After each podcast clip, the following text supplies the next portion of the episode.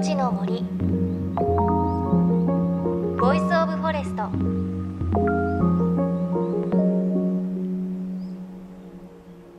おはようございます。高橋万里恵です。暑い日がね続いていますね。なかなかこう昼間に外で活動するのがちょっとね辛い時期なので最近私は夜の散歩をしています。ちょっと遠くの公園まであの家族で出かけたりするんですがちょっとこう木が多く茂ってる公園に行くとたくさんねセミの幼虫を見るんですよね。まだもちろんそんな7時8時とか夜のその時間なんですけれどたくさんねこうセミの幼虫が出てきてなぜか森と森の間というか歩道を横断しているんですよね。本当にちょっとこう1回のお散歩で10匹ぐらい見かけてすごくたくさんいるんですがよく見るとちっちゃい幼虫がいたり大きい幼虫がいたり形が違うのであこれはきっとアブラゼミとかミンミンゼミとかね種類の違いかななんて思っているんですが最近こう私の近所では網を持った子供が再び復活というか結構見かけるようになりまして私も小さい頃持ってたんですけどね大人になるとあのビビっていうのがちょっと怖くて持てないんですが今年はね1匹ぐらいこうセミを持つチャレンジをねしてみたいななんて思っています。さあ JFN38 曲を結んでお送りします。命の森 Voice of Forest。さあ今週もカナダとアメリカの国境付近にあるノースウッズという森をフィールドに狼をはじめ森の姿を撮り続ける写真家の大竹英洋さんのお話です。大学時代に写真家を目指し不思議な巡り合わせでノースウッズという森と出会いもう18年も通い続けているという大竹さん。ここまでいろんなエピソードを伺ってきましたが今日は大竹さんの写真家としての大きな目的野生の狼について語っていただきます。命の森 Voice of Forest今日も最後までお付き合いください。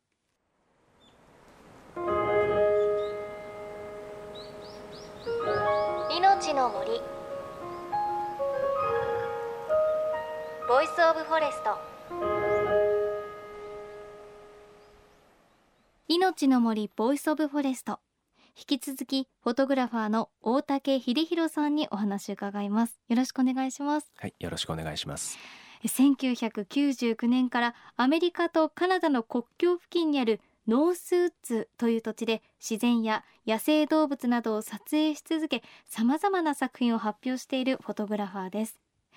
でもともとはノースウッズとの出会いっていうのはまあ最初に大竹さんが夢で狼を見たということだったんですが実際に狼との出会いっていうのはどうだったんですか？それはですねあのまあ18年も通っているので何回かあります、うん、ただあのなかなかやっぱ近づけないというか彼らすごく警戒心が強くてまあ犬をね飼ってらっしゃる方だったらわかると思うんですけどももう第六感のようなものも持っていて鼻も利くし、まあ、彼らに気づかれずに野生の中で森の中でこっちが先に狼を見つけるっていうのは本当に難しいんですけれども、うん、まあ、そういったでも条件がうまく合致してですね例えば森の中を歩いていてちょっと小高い丘みたいなところがあったんですけどもそこをゆっくりこう歩いていってその先はちょっとしたくぼみというか崖になってたんですね。で何かその向こう側にいるかなと思ってスッとこう顔を出したらですねその時に「うっ!」って声が聞こえたんですけどもその下に狼いたんですね。ちょうど向こうから来てるところで,、で僕結構かなり高いところにいたはずなんですけども声出したってことは僕に気がついたんですよ。一瞬でわーっと森の中走って消えていってしまったんですね。しまった。気づかれたと思ったんですけどもそのぴょんぴょんぴょんぴょんと本当な数秒で森の奥に消えていってしまったんですが後でその丘降りていったらさっき彼が2歩で飛んだところがものすごい高い丘であれを2歩ぐらいでヒュンヒュンって行ってしまったのが、うん、まあ、結局写真はねそんな一瞬だったので、まあ、常に写真撮れるように胸にはあのカメラ構えてたんですけれどとてもそんな時間は与えてくれなくてただ彼らが僕に気づいたその感覚の鋭さとかその身体能力の凄さみたいなのは目に焼き付いてますね。へえ一番近くで接近したっていうのはどのくらいですか、うん、そうです。ねそれが実は僕雪が降っていて新雪だったんですけれども新しい雪ですね。その上に狼の足跡がついていてええ。で何頭かついていたんであ群れでいるなと思ってでそれが点々と続いていたのでずっと追いかけていったんですね。でも追いかけても追いかけても全然いなくて。まあさすがにヘトヘトに疲れてしまって、まあこれ以上は無理だと思って僕はそこであの狼っていうのは遠吠えをするんですけれども遠吠えにもいろいろ種類があって、ええ。これから狩りに行くぞっていう騒がしいのもあるし攻撃的なものもあるらしいんですが僕が、まあ、地元のそういう得意な方から教わったのは群れから離れた一頭が自分はここにいるけどもみんなはどこにいるんだってちょっと呼びかけるような風に遠吠えをしたりとかするんで、僕それ向こうで練習していてですねそれを試してみたらなんとそこで群れ全体が「ワオー!」って「ワオーワオー!」ってこう帰ってきたっていうシーンがあってですねその直後に一頭群れのリーダーが現れましたただそれも 200m ぐらい離れていたので、えええ写真には撮ってあるしあと映像も残してるんですけれども、まあ、それが地上で近づけた一番近い距離ですかね。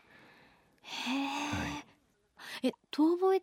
をしていただいても聞かせていただいてもいいですか？もちろんいいですよ、はい。ちょっとやってみますおね願いします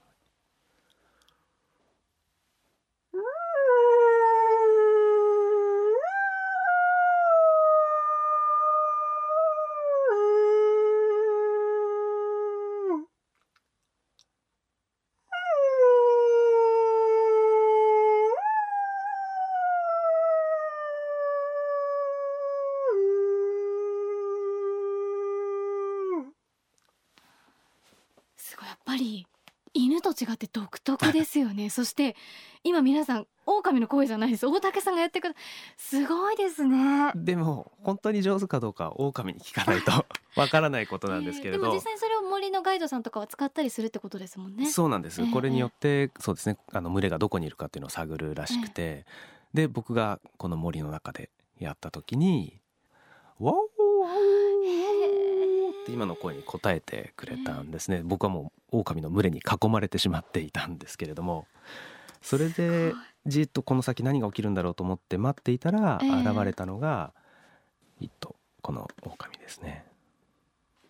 待って。今え声出ない雪道の先ちょっと丘の上というか先に一頭狼がこっちを見てるんですけれどものすごくかっこいいですね雪の中に佇んでいますが。あの真っ先に現れてきて僕こっちをじーっと観察していたので、ええ。群れのリーダーだと思いますね。どうでした？この狼見た時。やっぱり背筋がゾクッとしたというか、あの顔にはこう熊取りのような模様があってあと前足も非常に長くてえで体もすごく大きくてちょっとドキッとしましたね。でこの後どうなるんだろうとうん向こうからじーっとこっち見ていたので、待っているとあのちょっとビデオを回したんですけども。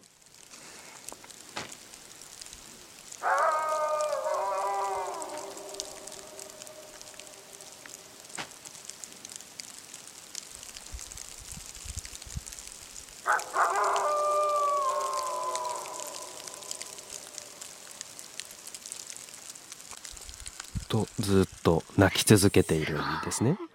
ちょっとこっちを見つつ。はい、ほえ遠吠えと言いますか。はい、そうなんですよ。でこれ、うん。あのーまあ、この映像なんかもその詳しい方にちょっと見てもらったり僕の状況も説明するとですね、あのどうもやっぱり先ほどまあ僕の遠吠えうまく聞こえたかもしれないんですけれど、やっぱり経験の豊富な狼たちは多分自分たちの仲間じゃないってことはすぐわかるんじゃないかと思うんですね。ただ狼の群れっていうのはお父さんとお母さんブリーディングペアがリーダーなんですけどもその下の子供たちがいるんですけれど、まあ、経験豊富でない子供たちはそういう音に反応して声を返してしまうと。そういうことが起こりうるので、まあ、群れの位置を探るだけならそれでもいいんですけれどもですから先ほど泣いたのは多分僕の声に反応して「うわなんだ!」と思った若い子供たち。で出てきたのは多分群れのリーダーということはお父さんなんですけれども、まあ、向こうからこっちを見て僕に吠えてるというよりは森の向こうにいる自分たちの仲間たちに向かって「まあ、どうどうと落ち着け落ち着け。出てこなくていいから」っていうことを言ってるんじゃないかって、まあ、一つの解釈ですけどね。まあ、本当のことは彼らに聞かないとわからないんですが確かに僕に向かって吠えてるというよりは横向いたり、ね上を向いたりこうそうね。声を広げようとしてね、はいはい。まあ、そういう感じなんじゃないかなとは思うんですけれども。彼らとの、ね、出会いが終わってこの後彼は森の向こうに消えていってしまったんですが、まあ、全てが終わった後に心が震えるようなこうドキドキした感じが襲ってきますね。本当ですうん。ね、いやでもこういったこう狼とかがはい、いるノースーツでの日々って、はい。大竹さんのことどう変えたというか？そうですね。まあこの星がやっぱり人間だけのものじゃないっていうことは自然の中に出かけていくとすぐわかるというか、まあ僕が東京の中で暮らしていてもなかなか熊に吠えられたりとかですね狼と出会ってっていう経験はないので、まあ、どうしても人間の社会のことだけを考えがちになるんですけれども、まあ、この森にこの星には確かに野生動物たちがいてこの星をみんなで分け合ってあの住み分けをして暮らしているっていうことをやっぱり感じますね。うん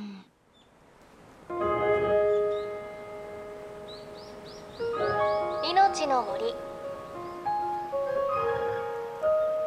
Voice of Forest。